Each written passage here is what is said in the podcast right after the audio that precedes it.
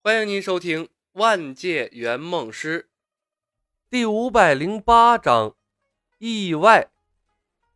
公司提供的稀奇古怪的技能虽然强大，但缺点同样很大。李牧必须在任务世界中抽空成长，才能应对难度越来越高的任务。圆梦公司在压榨圆梦师的方面不遗余力，但对圆梦师几乎不做什么限制，只要不担心落后。圆梦师可以尽情的在任务世界搞事儿，为自己谋求福利。风云世界的雪菩提，仙剑世界的石妖谷，是李牧个人实力的两次重要转折点。智能飞剑和魔法书不算，属于外力，随时可能出现状况。新白世界的身亡是第三次。李牧很少和人正面交锋，能用公司技能碾压，绝对不冒险。而且，他完成任务喜欢用摧枯拉朽的方式，时间根本不够，所以他对学习修炼并不热衷，从来都是够用就行。但这一次，新白世界的各类法术太香了，隐身、瞬移、幻化、缩地成寸，各种稀奇古怪的法术非常的实用，足以弥补许多公司技能带来的缺陷。不学会其中几项，李牧都觉得对不起自己啊！来这新白世界走一趟。最关键的一点，新白世界被他霍霍的最狠，漫天神佛被他折腾了个遍，绝对当不了后花园。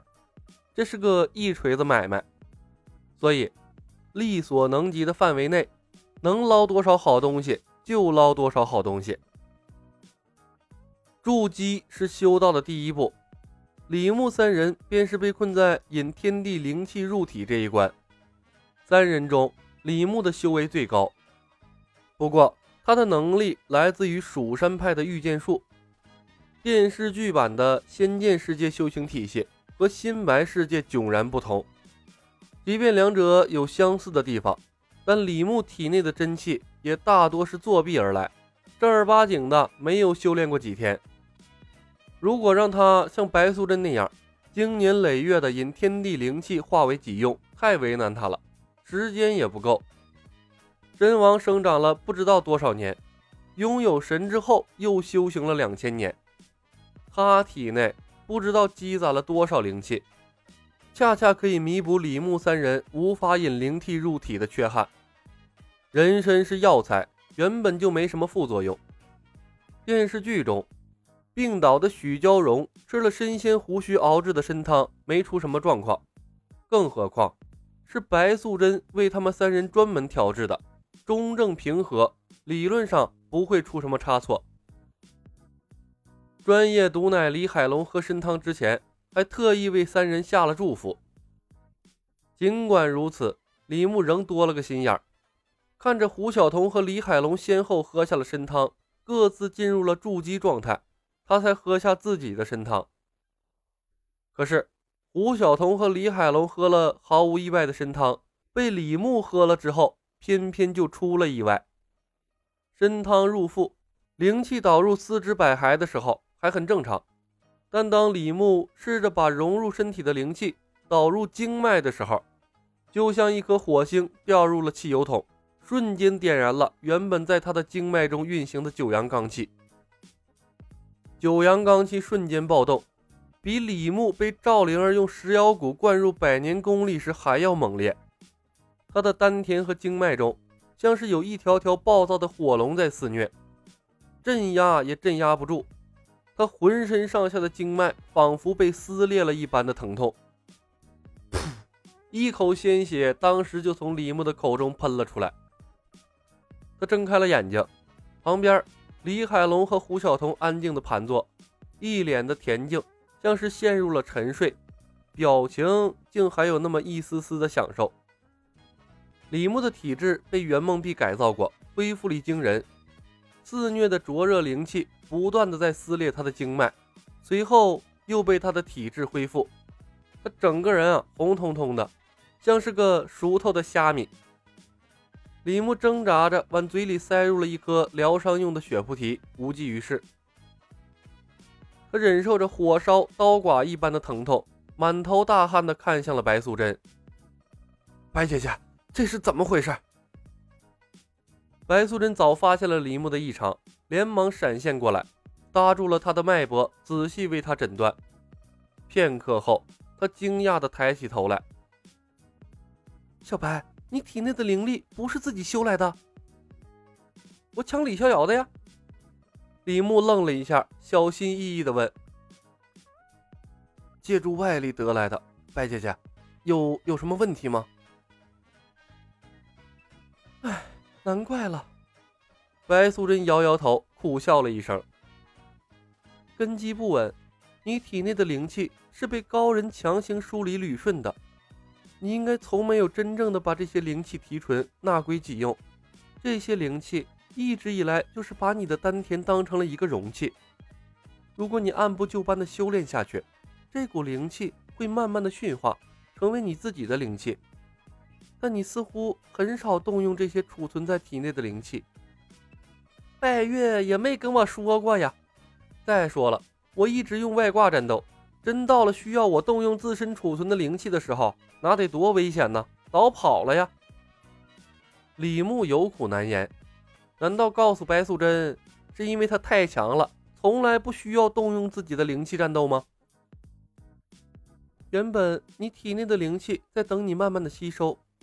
但这次，我贸然为你引入了神仙的灵气，撕破了那位高人为你打造的平衡点。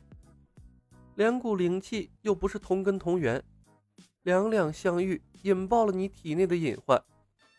亏得你体质强大，若换做你三妹，刚才那一下就被撑爆了。白素贞道：“我操，果然没有白嗑的药啊，差点克死。”李牧吓出了一身冷汗。他也知道，怪不得拜月，估计拜月也想不到他会这么长时间都不动用体内的真气。白素贞古怪的看着李牧：“小白，你师尊没有教授你修行之道吗？转世成人的时候，我们前世的记忆都被抹掉了，近些时日才恢复了少许，也不至于需要新的引路人了。哪怕浑身剧痛。”李牧仍不忘维持他辛苦建立起来的人设，有解决办法吗？白素贞看了他一眼，有。李牧问：“什么办法？”第一，废掉你体内全部的功力，重修。开什么玩笑？经历这么多世界，千辛万苦积攒了这么点家当，说废掉就废掉，开玩笑呢？经脉恢复的速度明显赶不上撕裂的速度，李牧感觉自己有些镇压不住体内肆虐的灵力了。他咬着牙问：“还有吗？”白素贞犹豫了片刻，说道：“找一个功力深厚的人，重新为你梳理真气，可以助你恢复。当所有真气收归你用，你的修为还会更上一层楼。”李牧急道：“那还用选吗？”就第二种啊！白素贞看着李牧，要七七四十九天。李牧沉默了，他明白为什么白素贞会迟疑了。医疗体系建设正在进行到关键时刻，如果他和李小白两个主事人离开四十九天，他们前面所做的一切恐怕真的会功亏一篑。这种情况下，即便白素贞留下。让他和小青离开，他也不放心啊。局势错综复杂，一个能力被看破的菜鸟圆梦师，加上一个废物客户，那是分分钟翻船的节奏啊。这种情况下，为了他的功力重修，其实是最优解。毕竟有技能在，他靠个人实力战斗的时候并不多。更何况还有智能飞剑和魔法书。但想想。总有些不甘心，凭什么他历尽千辛万苦谋划来的福利，因为一个意外要被打回起跑线？废掉了功力，以他的资质，是神仙真能补回来吗？恰在此时，李公甫慌里慌张地跑了过来，边跑边喊：“李公子，白姑娘出事了！”但他看到房间里的情景，不由得愣住了。李牧擦掉了嘴角的鲜血。出什么事儿了？李公甫偷偷看了眼虚弱的李牧，说道：“昨夜里，钱塘县失踪了两个七八岁的小女孩，一个道士说是妖怪干的，老百姓们暴动了，都在说是你们做的。”蜈蚣精，妈波的，他来凑什么热闹啊？李牧皱起了眉头，果断抬起头来，坚定地对白素贞说道：“劳烦白姐姐动手，废了吧。”他本就不靠个人实力战斗，现在功力又成了拖累，干脆废掉算了，还能让他顺畅的战斗。不然，即便躲回公司，他也没办法解决现在的问题。白素贞看看李小白，欲言又止。砰！小青伸手敲在了李牧的脑后，李牧软绵绵的昏迷了过去。白素贞皱眉：“小青。”小青咬了咬嘴唇，说道：“姐姐，你为什么不告诉小白，还有一个办法可以解决他的问题？”本集已经播讲完毕，感谢您的收听。喜欢的朋友们，点点关注，点点订阅呗，谢谢了。